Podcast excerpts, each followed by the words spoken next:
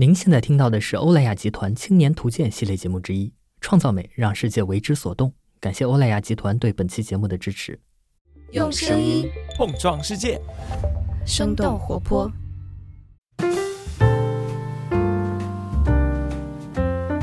Hello，大家好，欢迎收听《声东击西》，我们一起用对话来发现更大的世界。我是《声东击西》的制作人一凡，这期我和我们节目的后期同事赛德来一起主持。Hello，大家好，我是赛德。啊，今天我们想来聊一个我们既陌生又熟悉，斗胆聊一个和美相关的话题。其实一直以来，关于什么是美是有很多不同的讨论的，但是这些讨论往往都是和概念或者一个文化相关。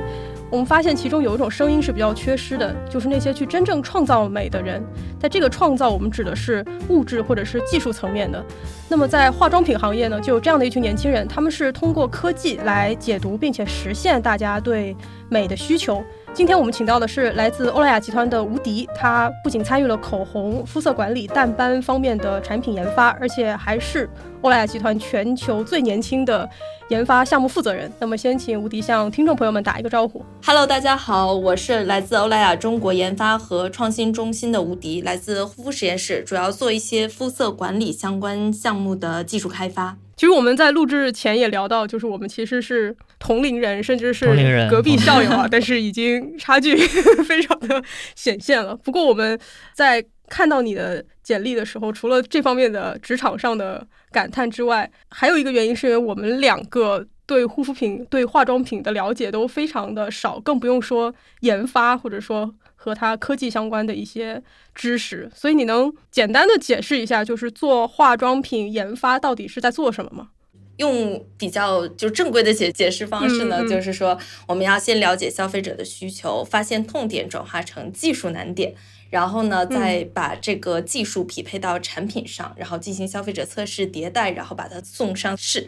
但是呢，就是用人话来讲，就是你可以把我们想象成是一个餐厅的后厨，我们就是在做菜、做菜品开发，但同时我们也需要把我们自己的美食理念传递给大家的。因为其实，在宣传或者说广告上面，很多消费者对于科技和化妆品，它其实是有一个比较怎么说呢，表面但是不深入的了解。然后我们希望这一期节目，我们也可以了解一下，就像你刚才说的，比如说痛点呀，然后技术难点啊，从你们的角度来讲是怎么去发展呀，怎么去克服，包括在职场上去成长的。不过我有一个回到最初，就是你本来是喜欢化妆品，还是说就是一个实验的对象而已？这个应该是就是毫不犹豫的回答，是的。而且像之后有很多学弟学妹来找到我的时候，就是能明显感觉到这些学妹们大家的热情非常高，你会有天然的兴趣去多了解一些，即使你没有在那个行业。所以我们平时其实平时就会交流很多。所以吴迪在大学时候是学什么的呢？我在大学的时候，我的本科是药学，就是大药学。后面呢，就是到了二级学科，也就是硕士阶段，我们会细分嘛，然后去学了化学生物学。就是在学习的过程当中，会直接接触到化妆品的技术开发这个块儿吗？其实不太会。我们其实，在哦上本科的课程的时候，就是大药学，我不知道大家有没有了解，就是中间你可能会做到一些我们平时去医院也会开到一些药膏什么的，所以这个可能跟我们化妆品当中的一些配方啊、剂型还有一些相似。然后，但是后面呢，可能就是现在药剂学当中迭代出来的新型药剂，可能就离得已经比较远了。这个可能也是我们后面学的比较多的部分。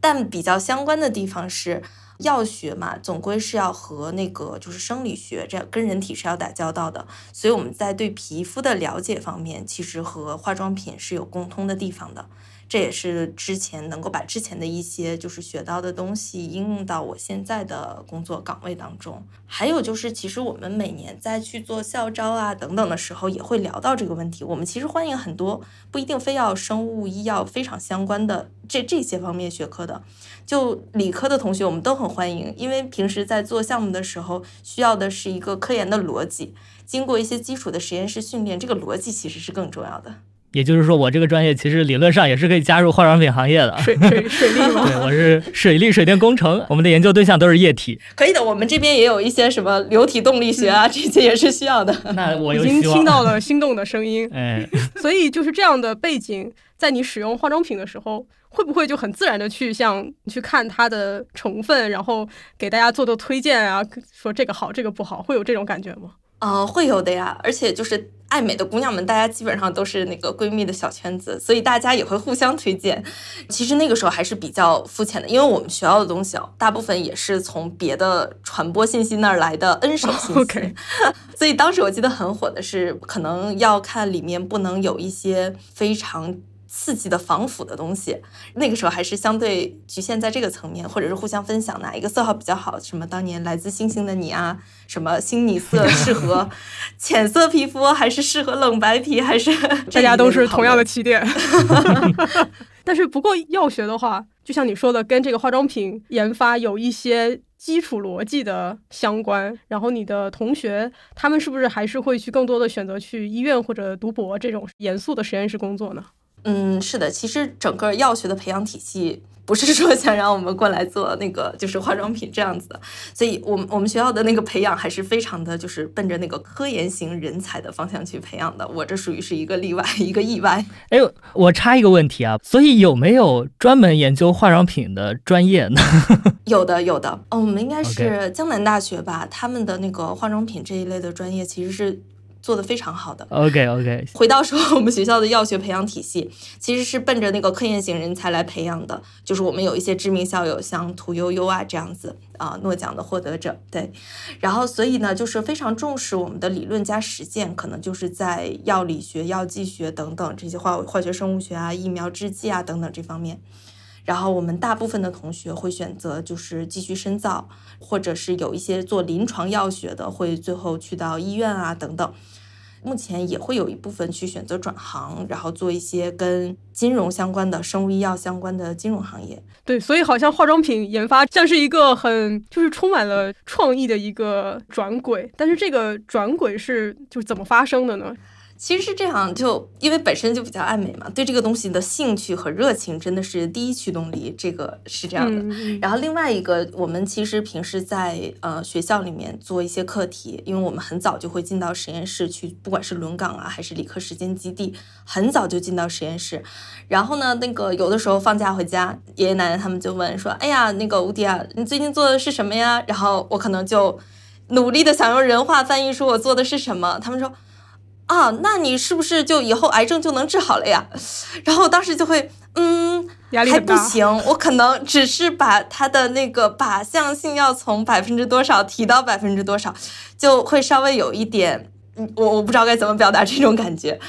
然后这是一个其实制药行业嘛，还是一个很神圣、漫长、需要耐心和信仰的人再去不断的攻克前赴前赴后继这样子。而我呢，可能是更喜欢做一些锦上添花的事情。像我们 每天为美的事业去做一些贡献，自己也乐在其中，而且你会很快看到你自己的产品，你自己的亲儿子就会出现在货架上，这种感觉还是蛮不一样的。我我非常希望到时候我的爷爷奶奶走到超市的时候说：“哦，你看这个，这是孙女儿研发的口红。” 对的，对，反正刚毕业的时候嘛，还是会在这方面会有一些影响到。所以其实某种程度上是相比于学界那种。非常长的循序渐进，你希望能够有一个更快的，或者说更实际的一个成就感，包括它的这个应用可以比较快的有这个更多的影响力。是的，那为什么是化妆品研发？为什么是欧莱雅呢？呃，其实对欧家的了解，不是说就是在求职期间，然后我们去递简历这样。我们在学校的时候，欧莱雅就有一些校园义卖等等，然后会有一些就是俱乐部在在学校里面，所以那个时候就会接触到一些欧莱雅这个集团的一些事情，然后就知道哦，原来好多大牌也是欧莱雅集团的，就是它不只是有巴黎欧莱雅一个牌子。然后后面呢，就是在真的求职的时候，就是有校招的那个宣讲。其实就 非常感兴趣的，专门的去听了一下，然后最后就投递简历啊等等，然后这样子来加入的，还是希望能够进入到一个头部的这样的一个公司，去看一下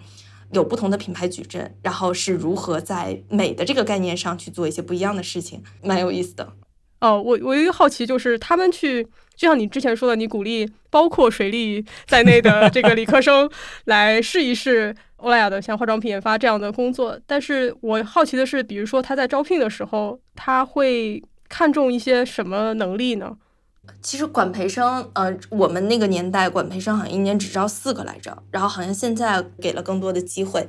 嗯，大家在招的时候，第一轮我记得是不看简历的，第一轮就是大家先上去去回答那几个问题，就是包括了你对美的态度、你对美的认知、你自己的一些理念等等。然后通过这个问题来去先筛掉了很多人，然后剩下的这些人再进入到下一轮，可能在研发这边会稍微看一下一些，呃，理科的背景啊，硕士级以上的学历啊这些会看一下，然后后面再进入到群面或单面等等这样子。所以呃，就是进入了这个体系之后，你其实是去了不同的。实验室，所以其实是不是还是有挺多事情要适应，甚至是说你觉得自己可以，其实化妆品研发，包括像欧莱雅集团这样的一个非常成熟的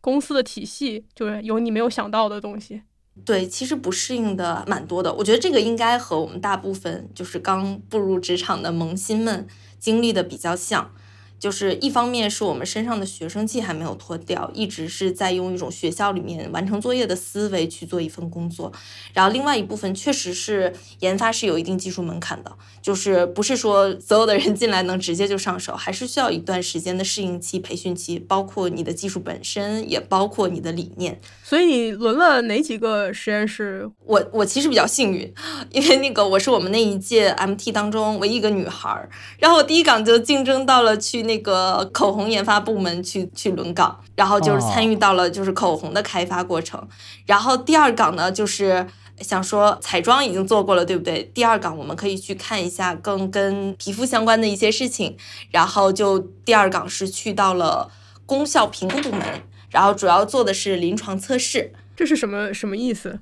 你知道，像我们如果说有一个产品，它宣称的是淡化细纹。但你需要真的把它做出临床功效，这个东西可以是皮肤科医生的打分，也应该是就是我通过一些图像分析，我看到这个纹路确实是被淡化掉了，这是需要非常严格的控制，呃，你的受试者如何使用这个东西，你如何去测量等等，就是第二岗主要在做一个功效评估的工作，然后第三岗呢，然后最后来到了那个护肤实验室，然后护肤实验室主要做稍微前期的一些技术开发的工作。然后那段时间就是在做面霜的开发，然后完成了最后一岗的轮岗之后，最后定岗也是定在了护肤实验室，开始做精华产品的开发。然后这中间还有一个可爱的小插曲是，呃，我们应该是第一届被放到我们的百库电商运营公司去做轮岗的这一批管培生，然后也去体验了一下做线上客服以及做一些线上的就是活动的策划等等。还还蛮有意思的，参与了那一年的双十一，二零一七年的双十一。所以其实哪怕你是研发项的，你仍然是要去前端去跟消费者直接接触的，这些前线去感受一下大家到底想要什么东西。对的，这这点其实挺有趣的，是不是？因为我们不仅就是接触到了这个电商，然后我们还有一个经历是线下站柜，就是我们。去到那个就是商场的柜台里面，然后我们去向我们的顾客推荐我们的产品啊等等。因为我们研发实验室里面的就是同事们，大家平时还是不太有这么多的机会能够面对面去听消费者对你这个产品就是劈头盖脸的批评也好，就是发自内心的表扬也好，所以还是蛮有趣的。研发都是 I 人是吧？我是一个 I 人，但是为 I 变异吧。所以我看到的一个你在。管培的这个过程中是有一个口红的项目，然后我是挺感兴趣，挺有意思的啊。我也是，我也是，我又要来问纯问题了。就是这个口红啊，就算像我，我也知道它就是一个盖儿一拧开，对吧？然后一旋，然后出来一个膏体。哦，我居然用膏体这样高级的词，就是它还能怎么去研发呢？就感觉它已经是一个非常成熟的一个东西了。嗯，那你看，就是不光是有颜色的差别，它在你涂抹的肤感呐，然后你最后的那个妆效啊等等方面，其实我们女孩子要求还是很高的。所以这个口红的项目具体是个什么呢？我们常规都会有一个经验啊，我们一般就是口红涂完了以后，我们要喝水，难道我们还要再擦一下吗？那很麻烦，对不对？但是我们喝完水以后，这上面就留下了唇印。当然，有一些人觉得很性感了，但是可能有的时候还是一个稍微社交尴尬的一个小点。我们。亚洲的女孩子们，我们知道，就是说稍微哑光一点的口红，它确实是不容易沾杯。然后，但是我们又想要滋润一些嘛，对不对？不然我就要前面涂一个润唇膏，后面再上一个口红也比较麻烦。所以我们在想，我能不能做一款口红，它很滋润，但是呢，它又不沾杯。这在技术上其实是一个非常难的一个点。我不知道你们能不能，嗯嗯，能能能能能，所以最后怎么实现的呢？呃，这里有一个专利技术。我过去的时候，我来到这个组接到了这样的一个任务，我也非常激动。但我不是从零开始的，就是我们本本身这个组它已经有一些技术积累了，我只是就是站在巨人的肩膀上把它向前推进了一步，很棒的这个技术，我本人特别喜欢。我现在还是这个口红的脑残粉。是这样设计的，就是你在整个的膏体，它是一个非常均匀的膏体啊，你再涂抹上去，涂抹到嘴上，它很滋润，对不对？但是在你嘴的这个温度下，它会变成两层，也就是说，它的那个硅油的那一层，不含色粉的那一层，它会浮上来，然后它那个下面的那一层还是更加滋润的，也有色粉，所以它就不会让你的那个颜色迁移到别的地方，你就杜绝了这样的尴尬。同时呢，你也是非常滋润的一个体感。然后，所以是有这样的一个技术，是不是很有趣？好像听懂了，它就是通过温度，然后在那个颜色层上面再形成了一层类似于油膜这样的，就就用我我我的语言是，好像是这样一个技术，是不是？可以这样理解，就是我在听的时候有一个画面感，对，它就是浮上来了，没错没错没错。对，而且我觉得吴迪在说的时候，他真的很 enjoy 这个项目，很很享受这个项目，能你能感觉到他说的时候是投入的。但是，就这个研发的过程是怎么样的呢？就像你刚才说的，一个产品研发的周期会多长？然后这个步骤是怎么样的？当我相信你们也会跟市场的团队去对接，那他们说的那些东西，你们作为研发的这个实际在实验室里的人是是怎么去理解他们说的这些？这些可以跟我们分享一下吗？研发的过程就是我们还是一切先从消费者的需求出发，我们不会说空中建楼阁，然后先有技术再去匹配消费者，不会这样。就是我们的消费者洞察部门非常的强大，然后他们会就是经常给我们更新一下现在消费者的一些需求啊、痛点啊等等，然后我们会去抓这个痛点，然后再把这个消费者的痛点去把它转化成技术难点。例如刚刚说，他们又想要滋润的，又不想要它沾杯。那这可能就出来了一个痛点，我们需要去做一个这样的技术来满足他们，所以我们是在这样子的翻译。同时呢，我们在这个技术出来以后，我们也要每天灵魂拷问自己：我做的这个技术的优势在哪里？它的这个东西提供的效果、功效是不是消费者能够感受到的？然后消费者愿不愿意每天去用它？即使你功效再好，他不愿意每天用也是没有用的，对不对？然后我们要再去通过不停的消费者测试，告诉我们我哪里需要改。然后最后这个东西才会呈现到大家的面前，这可能是一个比较草稿的一个 流程，比较口语化的一个流程。所以这个虽然也是实验室的工作，然后也是跟技术相关，但是就像你说的，就是每一个环节其实你们都是在想说消费者需要什么，这个逻辑或者这个思维定式就有没有困扰你？是怎么就是慢慢的让自己又懂技术，然后又能去。考虑消费者，又能考虑一个产品的整体的一个链路。说到这儿，其实我还真的就是踩过坑，跌过跟头，在这个部分，因为是学药出身的嘛，所以来到化妆品里面，很自然的就是会把皮肤问题当成一个病的解决思路去对待。嗯，就是 是消费者需求。我当时理解的消费者需求是，他就是要解决这个皮肤问题啊，你就是要以技术为核心去给他解决这个问题就好了。所以当时呢，我就非常执着要把一些药学里面已经应用的比较成熟的一些药物递送系统，把它做成活性物递送系统。这个能再通俗的解释一下吗？就是药学里面一些成熟的概念，就是你要把这个药，把它真的就是送到你的那个肿瘤部位，然后那你可能需要专门做一个制剂，对不对？然后就是我是这样想的，我当时呢就是把化妆品也想象成了这样的一个东西。就是我只是要把这个东西，这个活性物把它送到指定的位置就好了，我不需要关心别的东西。然后，所以当时就非常努力执着于去做这个技术，然后非常幸运的，当时是捣鼓出来了一点东西。但有个问题就是它的肤感很差，它非常的黏。非常的腻，就像那种皮肤膏药，是不是？哎呦，还不如膏药吧。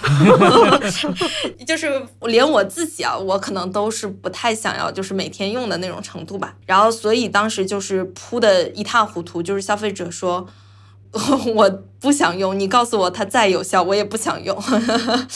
所以就是会有了一个直观的感受，你要做的东西是一个产品。你不是真的专做一个技术，你需要去符合让这个消费者他能够每天使用，你才能够最大化你要给它提供的那个功效。了解了，一开始还是有点在这方面是有受挫的。对我当时还信誓旦旦的说，嗯，淡斑这件事情。难道不是我只要把斑淡掉了，消费者什么都能接受吗？对我刚就想说，就是像我这种消费者啊，就是既要又要，对不对？就是就我既要口红好看，又要它粘在杯子上不掉色，经常会有一些怎么说呢？就是感觉在技术实践上会有一些冲突的这样的一些需求。就比如说我既要淡斑，但我又要它，哎呀。质感轻薄，哎，是的，所以你会去怎么去应对这一类的可能会有些矛盾的需求呢？我们我们其实是希望消费者能直接告诉我们，我既要什么，我又不要什么，我又要什么。其实这是比较直观的消费者给到的一些说法。我们其实这个这个时候拿到这样的一个任务的时候，我们其实是很开心的，就是去做技术公关嘛。然后，而且在那个欧莱雅这边有很多老法师，就是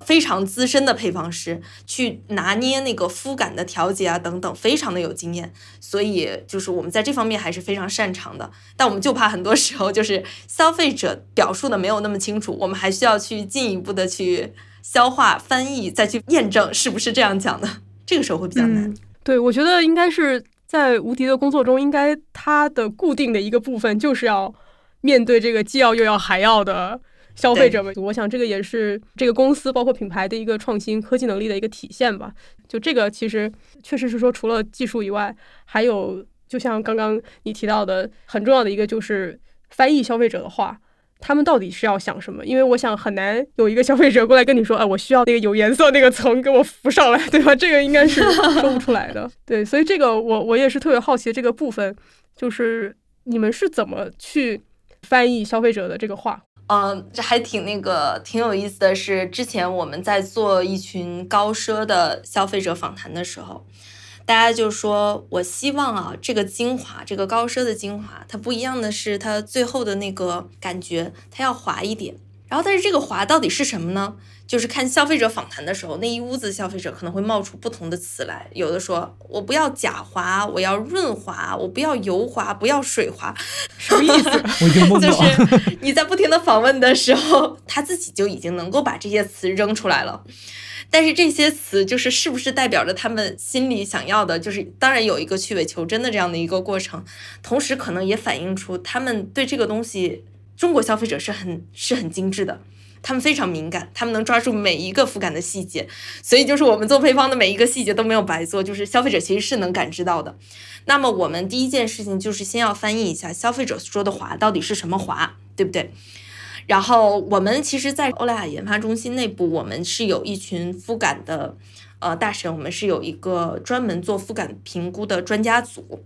就是甚至就是这么一个滑，他也会告诉你我第一圈的滑，第几圈的滑，最后才留的那个滑。但他可能消费者说的这个滑，它不只是滑这一个事情，它可能跟你的软弹，还有一些其他的粘等等，它都是有相关性的，所以需要综合出。我们专家评估的各种参数，然后去给到不同的滑一个定义，然后再把这个定义拿回消费者那边再去做一个复测，看看是不是这么回事儿。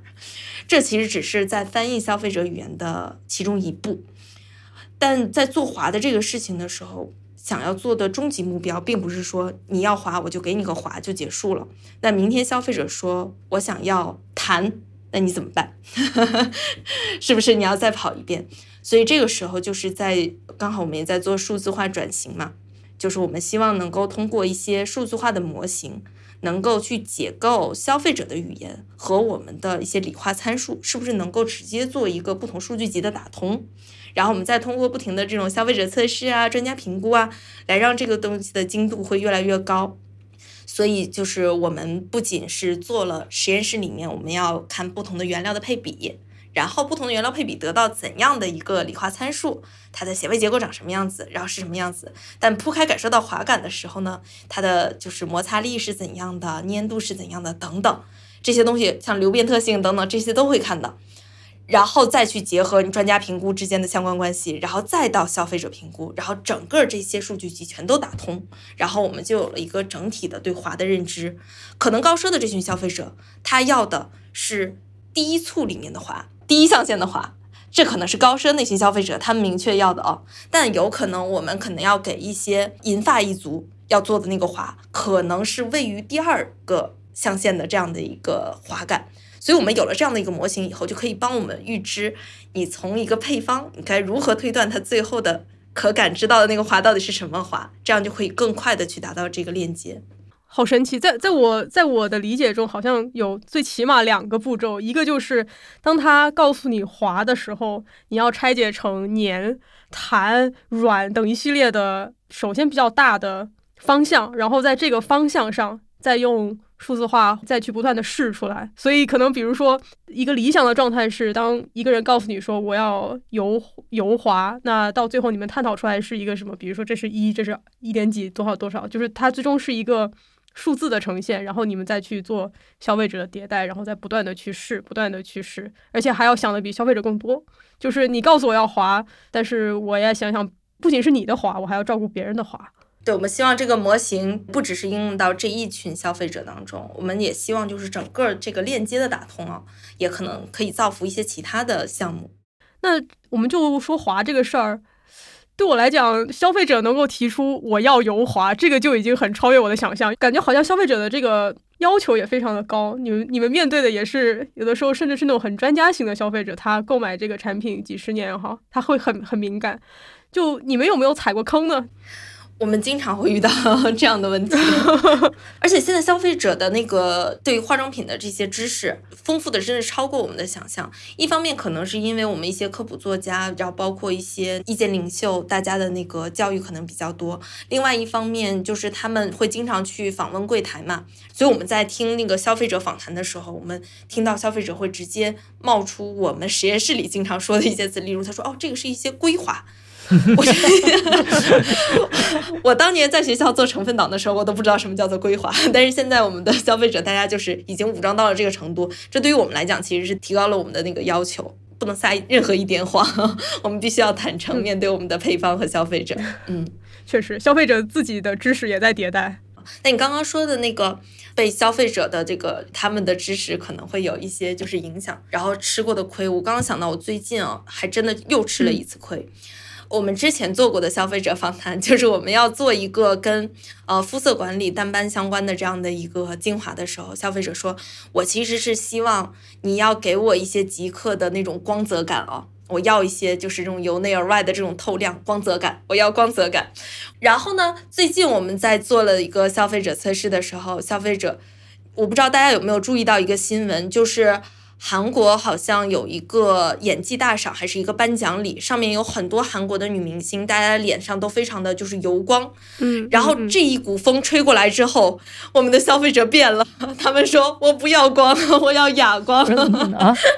哦，什么意思？就是这股风是个反例是吗？就是就他看到了韩国那边油光水面的，然后发现觉得我不要，是这个意思吗？对，因为那个那段时间在在社交媒体上，我们就是能够看到很多人在讨论这个事情，大家都说哦，怎么韩国人都油光满面的等等，然后中国的消费者就会有一种反向，哦，我们当然要一些哑光妆效。你看我们中国明星的那些红毯照，大家都其实是非常的自然哑光脸，所以他们说我们不要光泽，所以我的消费者测试又扑了，又被消费者 教育了一轮。但是我感觉好像对于美这件事情，就是很容易被潮流，然后被文化影响。就像比如说我们 读书的时候被那个韩剧，你刚刚提到《来自星星的你》什么，就是它总是很容易变化。然后除此之外，怎么说呢？就是每个人他都可以提出自己对美的见解。然而产品是要满足大家一个共同的需求，这个这个需求可能是。甚至是由你们来理解、你们来发掘的。他其实提出一个需求的时候，背后是有一个对于美的更本质的追求。那这个其实还是蛮有挑战的。然后另一个挑战，其实也是我个人比较好奇的，因为我看到欧莱雅的品牌使命，就这个愿景是一个在我看来是有挑战的，就是创造美，但是要让世界让世界为之所动。但是在世界的不同的地区和文化中的人，他们其实对美的理解很很多样。这个尤其的例子就是你可能比较了解的这个肤色管理的部分，因为在我的理解，我在欧洲生活的时候，就哪怕你看那个沙滩上排开了这么一群不同 国籍、不同呃肤色、不同生活习惯的人，他们其实对于阳光、对于我在室外要待多久，甚至都有非常不同的那种行为模式。所以从研发或者我们以这个就以肤色管理来举例的话，你们是怎么去实现这个这个愿景的？我觉得你给了一个很好的例子，真的就是不同肤色和不同文化，大家对于肤色这件事情本身的态度不一样。我们先不去考虑他们本身的皮肤就是不一样的，就是他们的文化也是不一样的。我们现在一般会用一个色轮去表示不同颜色的皮肤，你可能就是有从一度到六度这样的不同的颜色。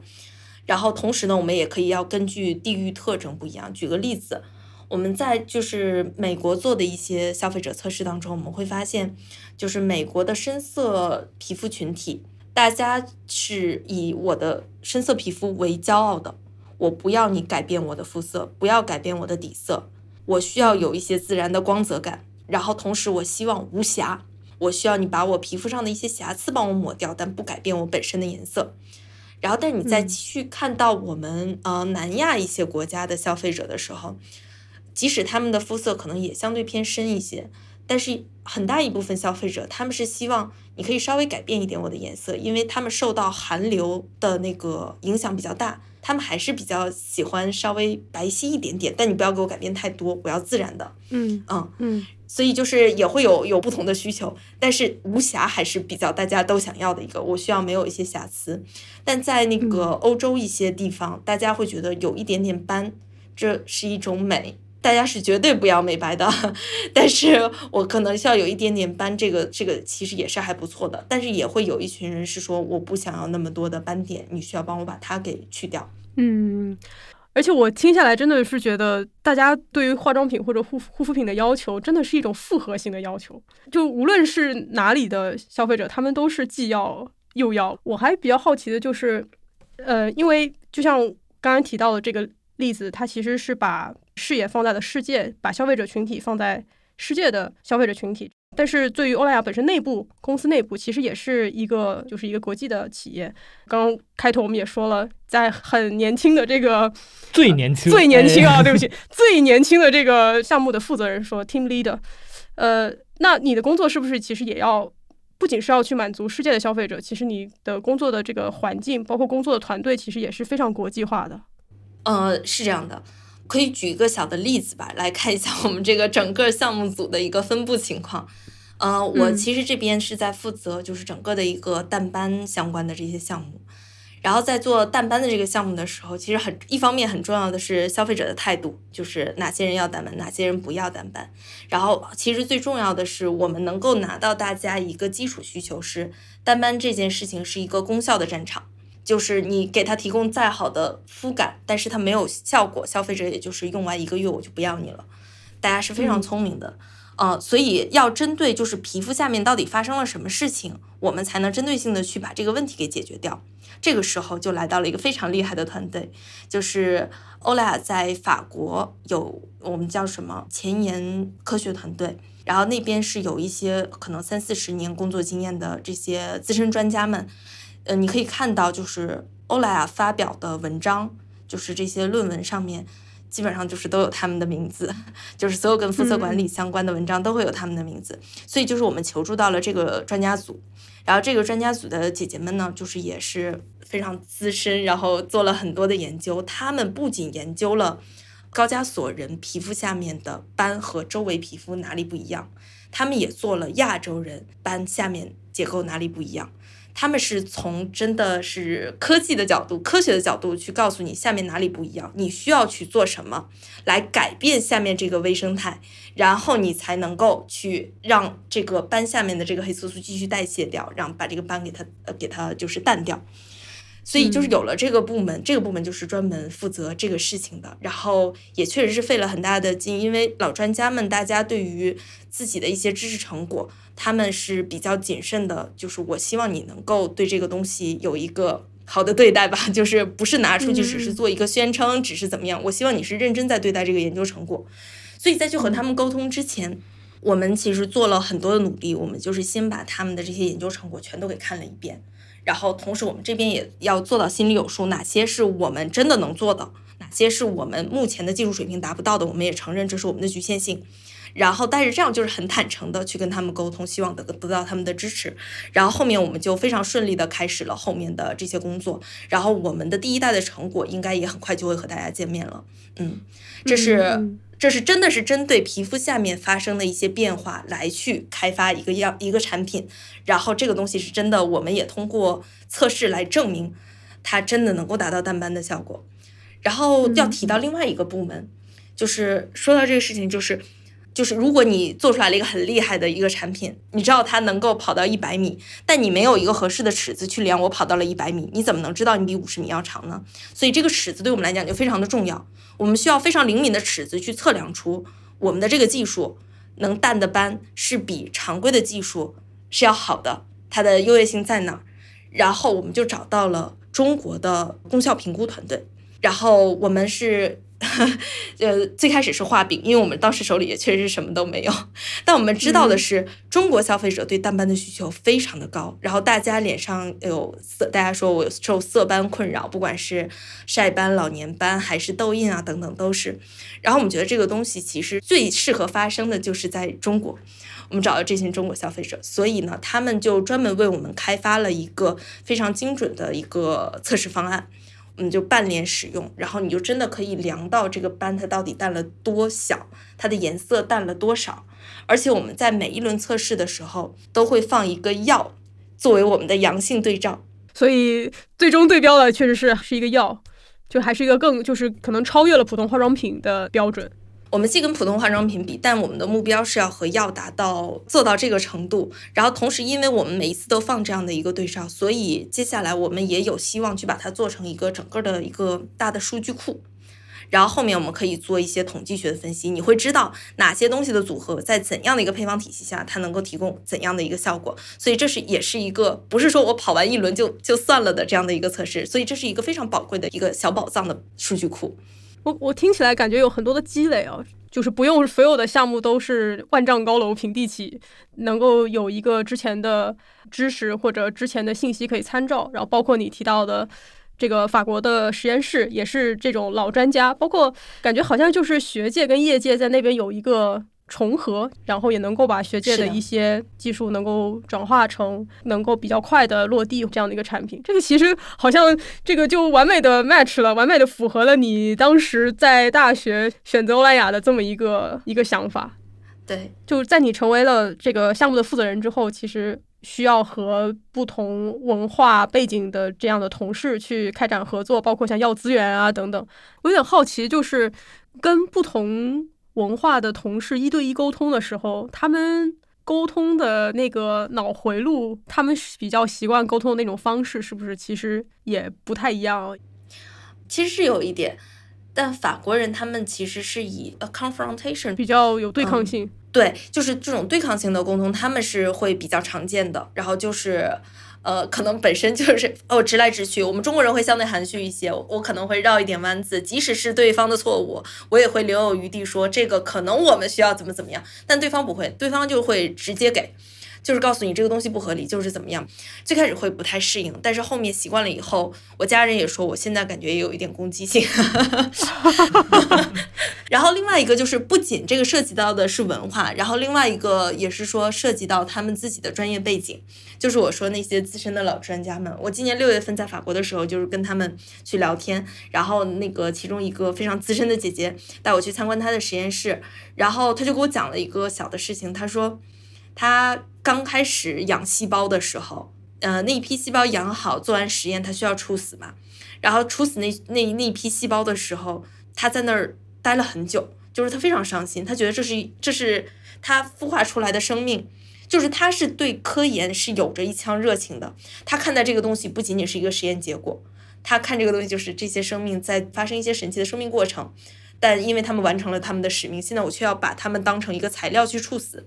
所以你能够理解到他们对自己的科研成果其实更有学界的那种理想性，所以再去和他们沟通的时候，就像我们之前讲的那个例子，可能更多的是要尊重他们对于这个知识的这种崇高的。我我我们是要提前做一些工作的，并且我们要承认哪些东西我们是能做，哪些东西我们是不能做的。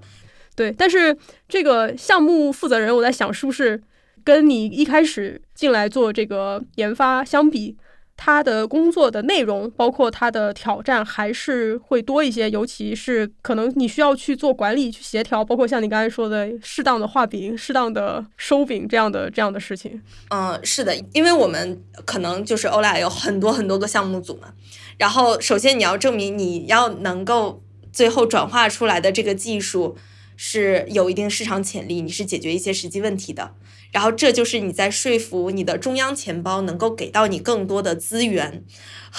去让你去继续去做这个部分。然后这是我们要向上管理的一些东西。同时我们在和我们的周围团队去合作的时候，也是大家每一个部门都有自己的优先级的，大家有自己的 要要做的事情。为什么你这个东西来了，我一定要先优先去接？所以就是我们可能需要平时平衡的出去画饼的协商的 影响的是，就是这这部分花的精力会比较多。但好处是我们可以看到一些全局，你会知道就是我这个东西从最上游一直到最后，我品牌要的是不是这个东西，甚至说我这个东西真的做出来了淡斑，我比药还强，但是品牌它可能不想要这样的一个东西。那你做这个东西也是没有用的，所以，我们全程是要跟各个部门的人都要保持密切的沟通，保证我们是在一个对的轨道上面去推出我们的产品。就是初期的时候，是我不仅要自己觉得这个技术可以，我还要说服消费者来也来接受这个技术，然后，然后要进一步的是要说服自己的老板，说服自己的组员，呃，说我的这个，我们不说服消费者，我们是要灵魂拷问自己，这个东西一定得是消费者要的。就如果说我需要用一些力气去说服消费者，那这个东西可能不是对的。那就就等于是要无缝衔接了，不能跟消费者的这个期待有一个距离。因为我们最开始在做这个项目的时候，就是先从消费者端出发的。我们要做这个东西，一定得是消费者现在需要的。而且他们现在的需求没有被满足，或者说他们是像赛德老师说的那个样，我 我既要又要还要，所以现在没有一个东西能满足既要又要还要，那我们就是这个还要挖掘背后它是不是还有一些隐藏的还要还要还要。赛德老师可能是一个全面等待被教育的状况，我现在都不知道我要什么，就是研发它其实就是其实超越了很多人想象的那种。只在实验室，然后只去关注一个很小的一亩三分地的这个概念。是的，所以就是目前做这份工作已经六七年，对吧？就是这个工作有对你有什么改变吗？比如说，像你之前说跟爷爷奶奶、跟家里人解释自己的在做药学的时候，会觉得说诶有点困难。那现在这个化妆品研发的工作，你跟家里人沟通的时候会好一些吗？就很开心的是，你会陆陆续续看到自己曾经参与的，或者是一手养大的这个孩子，你可以看到他走到就是消费者端，然后爷爷奶奶可以在超市里看到，可以在商场里面看到，然后，呃，而且我们就是也有一些实时的平台，你你也会去关注到一些直播，他直播的时候，你会去看一下，呃，大家的反馈是什么，消费者的一些评价是什么等等。我觉得这种反馈是非常及时的，这种成就感也是就是立竿见影的。我还有好奇的，就是在这六七年中，因为其实你一直是接受到可能非常一手的消费者他想要什么，你有觉得大家对于美的这个追求有什么变化吗？我觉得大家对美的追求其实是更多样化的。我们可以看到，就是一些风潮，以前可能大家会有一个固定思维。你做一个肤色管理的东西，你里面必须要给他提供一些及时提亮的东西，就是及时就让它有一些，哎，你能够看到它变亮了。但我们现在消费者要的不是这样的东西，你不要给我做假的，就是可能大家会更加的理智，大家更追求真的东西。我希望你给我带来的东西是能够让我的使用感受上是很棒的，但同时你给我带来的功效是扎扎实实的。大家对健康的理念也会更加的注重一些，所以你看到现在有一些跟成分相关的一些 A P P 啊，包括一些社交媒体上面这方面的专业项的红人也好，大家会更关注本质，关注健康。你这个东西带给我实际的东西是什么？大家更会接受我本来的样子，然后我想要的就是基于我现在的样子，我需要有自己的特点。你不要给我一个千人一面的解决方案。那谢谢无敌的分享，我想就是通过这期节目，我们还是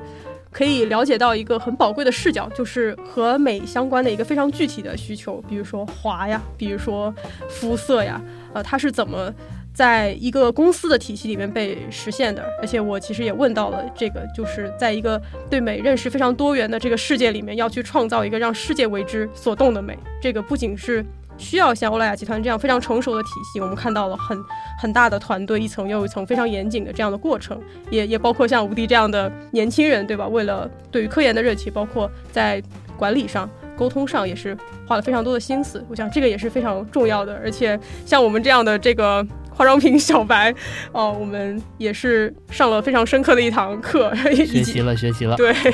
以及在职场上，我们去像刚刚分享的经验，就是从科研出身。能够能够跳脱自己的一个局限吧，去既既懂自己的引以为豪的技术，但是又能够就像刚刚吴迪说的，不是去说服啊，而是去理解它，推出推出他们所需要的这个东西，去了解市场啊，同时还能够在不同的环境，呃，和不同的人去沟通自己的需求，这是要管理的能力的，所以这个方面我觉得也有很很多的收获。最后也欢迎大家去收听参与这次欧莱雅集团企划的其他节目，分别是来都来了、听了再走、温柔一刀和问题青年。那么也感谢无敌，然后也感谢听众朋友的收听，我们下期节目再见，拜拜拜拜。在节目结束之前，我们还想和你介绍，欧莱雅中国将在九月二十七日开启“美为之所动”系列展览，主题是“美万象人间”，位于成都宽巷子一号院。你可以在现场感受能调制一千种色号的口红打印机，了解自己的皮肤在三十年后会发生什么样的变化，以及探索更多以人为主题的艺术家的装置及摄影作品和护肤、护发、彩妆、虚拟美妆有关的科技体验。